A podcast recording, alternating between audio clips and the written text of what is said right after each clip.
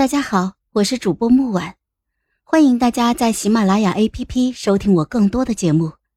今天我们带来的故事叫《孤女为帝》第九集。惠太妃则是吓了一跳，跪坐在地，指着十一皇叔就喊道：“ 你不是我的十一，你你是谁？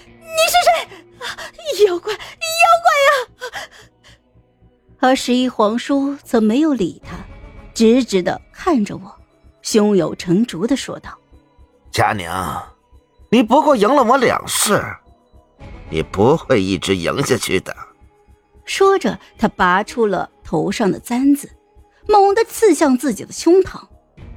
也就在簪子沾染上他的血迹的那一刻，他的身上冒出了一股黑气，黑气之中还传出了笑声。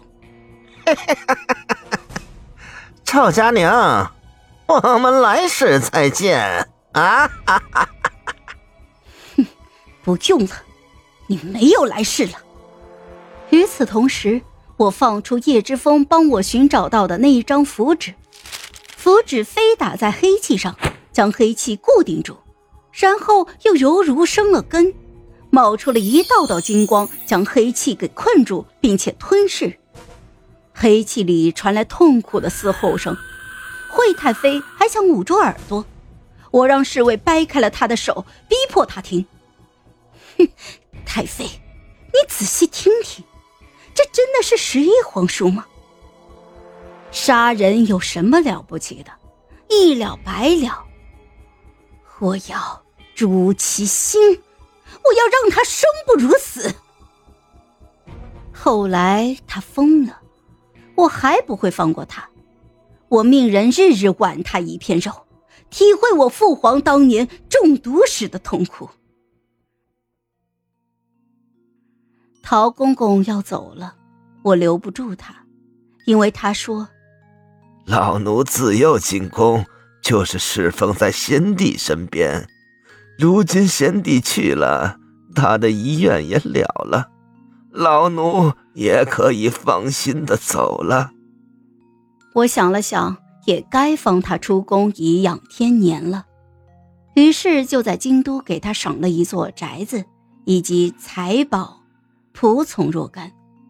但是就在他住进的当晚，他用三尺白绫结束了自己。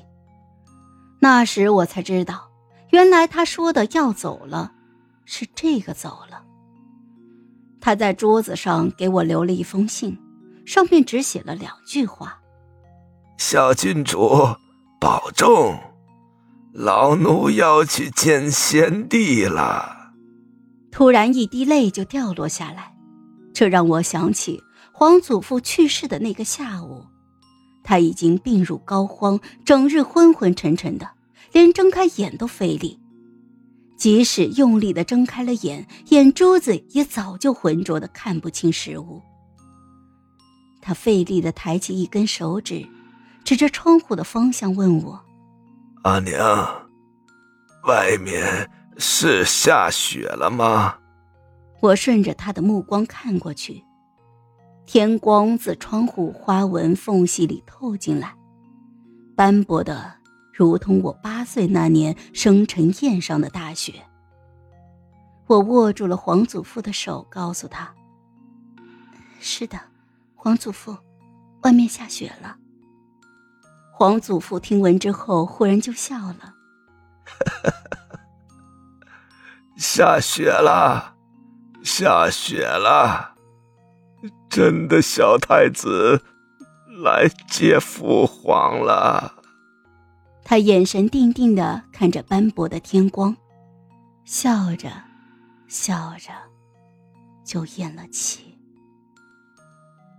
后来赵明玉在天牢中磕破了头，想要见我一面，我没有给他机会。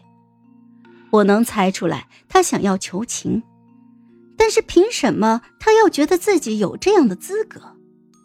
我把四皇叔一家都贬为了庶民。四皇叔接受不了，当天就撞墙而亡。至于赵明玉，他变成庶民之后如何了，我就不管他了。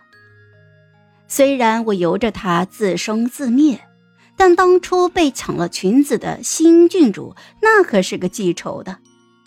他从赵明玉家人手里把她买回了府，让她当婢女，也不做其他的事情，就是罚他冬日里端着滚烫的茶水跪在雪地里，夏日里裹着厚重的衣服暴晒在阳光下。还有我的母妃。在我登基为帝之后，她多次来烦扰我，我的耐心也是有限的，于是我便让工人在长安城外修了一座寺庙，把母妃请过去。她最爱念经了，那就一直念着吧，为我，为江山，为皇祖母，为逝去的父皇和皇祖父一直祈福吧。此时我坐在龙椅之上，坐拥山河万里，接受百官朝拜。但我想起的却是幼年时皇祖父带我走过的千层台阶。山河无恙，故人已辞，朕成了真正的孤家寡人。哎，等等，上句话撤回，朕不是孤家寡人。朕还有皇祖母，朕还有外祖父，朕还有叶之风。好了，本集故事就到这儿，我们下集见，记得订阅和点赞哦。如果你有喜欢的故事，也欢迎在留言区告诉我们。